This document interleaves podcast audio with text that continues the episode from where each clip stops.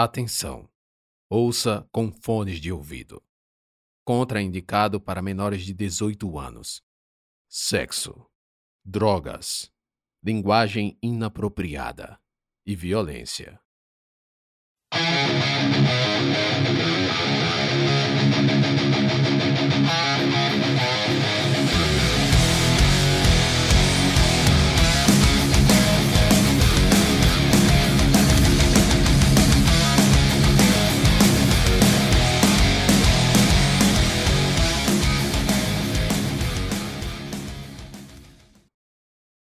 Cavaleiros do Satanás. Eram jovens que formavam um grupo de black metal, a variação do heavy metal, cujo tema central era o satanismo. Antes das apresentações, cada Knight, como se referiam entre si os integrantes, quatro garotos, uma garota e todos menores, ingeria uma quantidade absurda de bebidas alcoólicas e usavam drogas proibidas. Depois, é claro, o show transcorria com insinuações anticristãs, antirreligiosas, profanações de imagens católicas, destruição de bíblias, sacrifício de pequenos animais que em seguida tinham algumas partes consumidas, sem qualquer preparo. E tudo em meio a músicas de notas e letras incognoscíveis. Quase sempre o cenário de palco era o inferno. E o diabo, vez ou outra, tocava bateria ou guitarra, na sua forma humanoide, a de um homem vestido num terno e gravata. Muitos encaravam aquilo tudo como uma brincadeira, uma galhofa, uma ópera tosca de um bando de desocupados. Além dos ilícitos e exageros, os membros da banda pintavam as faces com uma maquiagem branca e preta. Usavam, sobretudo, casacos de couro, botas, cinturões com réplicas de armas e munições, facas, indumentária de prata, inclusive crucifixos de ponta-cabeça, pentagramas e tudo mais que a demologia pudesse acrescer. Na noite de 14 de novembro, véspera do feriado, uma festa ocorreu no subúrbio da cidade, Bandas se reuniram para tocar muito rock pesado. Lá estavam os cavaleiros. O evento underground era regrado de muita cocaína e álcool misturados. Não só entre as bandas, mas também na plateia, que formava aquela massa de dopados. Quase na metade do repertório, a banda iniciou a música O Ritual, um cântico com rifles de guitarras e solos de bateria, em que se protagonizava a convocação do demônio. Em determinada parte da execução do sacrilégio, todo o grupo, ao som apenas do teclado, largava cada qual seu instrumento para celebrar o pacto, que consistia em mergulhar corpo e cabeça numa piscina portátil e beber quase meio litro do sangue dos inocentes. Na verdade, uma mistura de 80% de vodka e 20% de groselha vermelha. Alguns da plateia eram convidados a subir no palco e fazer o pacto. Às duas horas e trinta e quatro minutos da madrugada do dia 15, passada a música ou ritual, várias pessoas começaram a passar mal. Três dos cinco integrantes caíram inconscientes. Muitos na plateia também tombaram. Um morreu e outros foram levados para o hospital. Enquanto caminhamos pelo meio da rua, The Rock fala pelos cotovelos e Rafael permanece em silêncio ao meu lado. Sabe, não é que eu seja religioso, longe de mim. É que o Sr. Burns é muito poderoso aqui. De verdade mesmo. Então tento não deixar ele com raiva. Por quê? Digo, por que ele é poderoso? Cara, não sei. Mas parece que o velho tem poderes. Alguns espíritos fantasmas têm habilidades. Ficaram tanto tempo aqui que sabem, por exemplo, mexer nas coisas ou entrar em pessoas vivas. Sabe que podemos ver os vivos? Como? Pergunto, pois até então, depois de andar bastante, não havia visto ninguém além das almas de mortos que estão no limbo. Prenda a respiração. Mas eu. Sei que não respira. Só faça como se fosse prender. Então sigo o que The Rock sugeriu. E por um instante de segundo, o ambiente muda ao meu redor. As cores ganham vida e a luz fica mais intensa, como se o brilho do local fosse controlado por um efeito de foto de celular. Me vejo numa avenida larga. É manhã, o sol está forte e claro no céu. As pessoas transeuntes indo e vindo pelas calçadas, e outras aguardando um semáforo à frente de uma faixa de pedestres. Então ouço um barulho alto vindo das minhas costas. Viro e vejo um ônibus, cujo motorista obviamente não me vê, e o veículo trespassa meu eu etéreo. Enquanto sou simbolicamente atropelado, vejo as engrenagens do motor, vejo o piso do ônibus, as pessoas em pé e sentadas, Vejo, e juro que não propositalmente, mas sim vejo uma mulher de saias e vejo a calcinha dela, que é grande e folgada.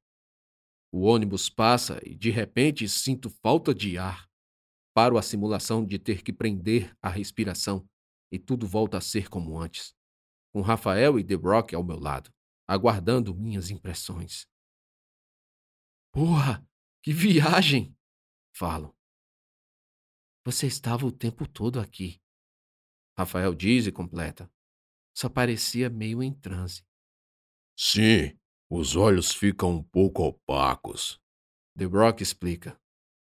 Mas eu fiquei sem ar. Fala um pouco desanimado. Lá é melhor que esse limbo. Infelizmente é assim que funciona.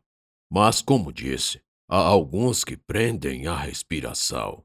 The Rock faz aspas com os dedos. Por mais tempo. É o caso do Sr. Burns. Aí chegamos. Enfim paramos. E visualizo, sem saber como fui parar ali, um local que parece um ponto de ônibus. Só aparenta, porque há uma placa no meio de uma estrada espremida por duas margens cheias de capim. Foi como se tudo tivesse mudado para que viéssemos parar numa beira de rodovia em pleno meio rural. The Rock olha para um dos horizontes, aperta os olhos, tentando ver se alguma coisa vem vindo. Ele chega já. Fala. Ficamos todos em silêncio. Só me lembro que estou nu quando vejo ou Rafael ou The Rock olhando, e não há forma de evitar sempre o mesmo constrangimento. E você, como morreu? Pergunto a The Rock. Meio que para ocupar nosso tempo de espera. Ha! Anabolizantes! Ele responde e ri. Ri da própria desgraça. Acho até que se vangloria com o trágico fim. Eu espero ele falar mais. O que não tarda em ocorrer. Mano, eu injetava tudo que fosse de bomba e drogas fermentativas. Tudo! Winstrol e Stano. Dizem que é a mesma coisa, mas duvido que seja. Jogava dentro do sangue Decadurabolin, Durateston, Trembolona, Hemogenin, Baldenona, Oxodrolona, apesar dessa ser a droguinha de mulher. Masteron, Hipotenai, que é a vitamina C para cavalo. E outras e outras e outras, mano.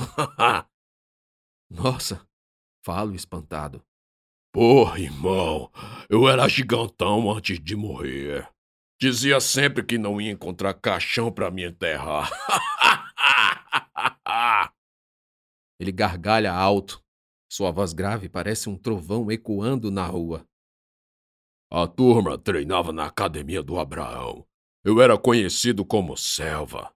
Final de semana a gente fechava e só os monstrão puxava ferro. No fim dos treinos, nós dava um salve pras minas e rapidão elas batiam ponto. Muita cachaça e muito pó, maconha, Bala! Todo mundo já doidão. Era só tirar a roupa e fo. The Rock se autoconstrange. Uma expressão de arrependimento afasta a de euforia. Ele ri, mas dessa vez sem graça. Só por rir. Um riso frio, diferente de todos que deu antes. Mesmo assim, ele continua. Eram muitas farras, festas, muito sexo e droga, de todo tipo. Lembro que o Braddock chegou um dia querendo pó. O Simiano puxou ele pro lado e a gente fez uma carreira para ele cheirar nos peitos da mina. Mas só que ao invés de cocaína, colocamos creatina. Puxou com tanta força que eu achei que a cabeça fosse explodir. O cara ficou piradão, gritando e pedindo socorro, dizendo que estava sem conseguir respirar.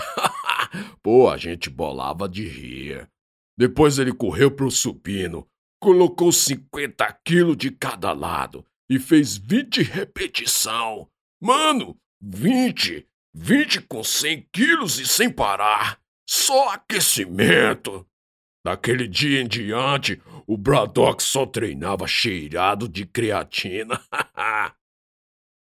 The Rock pausa para gargalhar, balançando os ombros largos. O que é creatina? Outro anabolizante? Pergunto. Não, é só um pozinho que dá força. A gente misturava em líquidos para beber. Depois de um tempo, mistura em tudo. Até na cerveja e na Coca-Cola. Então, do nada, toda aquela alegria se desfaz num suspiro, e aquela voz alta dá lugar a outra baixa e lenta. Então as coisas começaram a ficar ruins. Eu perdi meu emprego quando o Coro, aquele lagoano filho da puta, confiscou as contas da galera. Pô, deixei de votar no Lula para escolher ele e o maluco fudeu geral. Ele olha para mim e pergunta: Aposto que tu não sabe quem é o Collor. Sei não. É um político, mano. O era, é, sei lá, nem sei se está vivo. É curioso que é um paraíba que fala tipo carioca, saca? Cheio dos chiados e tal. Malandrão. The Rock acrescenta e continua. Continua falando que perdeu o emprego e não conseguiu mais manter o consumo de esteroides anabolizantes, e que com isso seu corpo foi diminuindo, pois, segundo ele, é necessário sempre fazer ciclos. Finalmente diz que foi morar na rua e começou a beber, usar drogas diariamente, principalmente o crack. Só saiu das ruas quando foi preso por porte de droga tempo em que foi levado para o Carandiru, esperando o julgamento. Aí, moral, lembro como hoje, dia 2 de outubro de 92, ainda de manhã, o Barba, um detento, saca? Esse porra se estranhou pra lá, e logo o pavilhão 9 tava tocando terror. Queimamos tudo, mano. E foi o jeito o diretor a chamar o choque. Polícia entrou fortemente armada, e numa hora lá, eu já muito doido, muito cheirado de pedra, pensei: vou morrer aqui mesmo. Melhor morrer com honra. Aí, os polícia deram ordem para nós se deitar. Eu disse: foda-se, e avancei nos porcos. Mano, os opressores eram bom de dedo. E tudo que vi foram faísquinhas das carabinas, vagalumes. Pegou referência? The Rock ri alto mais uma vez. Percebo que ele se excita em contar essa história e que até seu sotaque se modifica. Além de relembrar, ele revive aquele momento.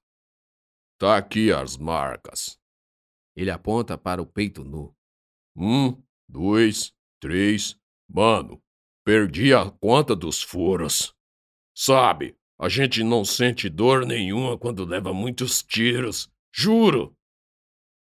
Percebo que realmente são furos, e não sinais ou pintas. The Rock vira as costas e pela primeira vez vejo por onde as balas saíram. O Kevin disse que aí nas costas os buracos são maiores. Pior que demorei pra caralho pra morrer. Mesmo todo esburacado. Ainda lembro que os covardes ordenaram que meus parças me carregassem e me colocassem numa pilha de cadáveres. Sinistro. Mas você disse que morreu de anabolizantes. Rafael acusa a falha na história. Ih, garoto abriu a boca.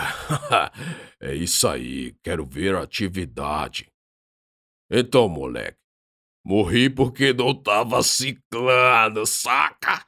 Não tava injetando, não tava monstrão. Aí as balas me mataram. The Rock explode de uma vez por todas numa sonora risada.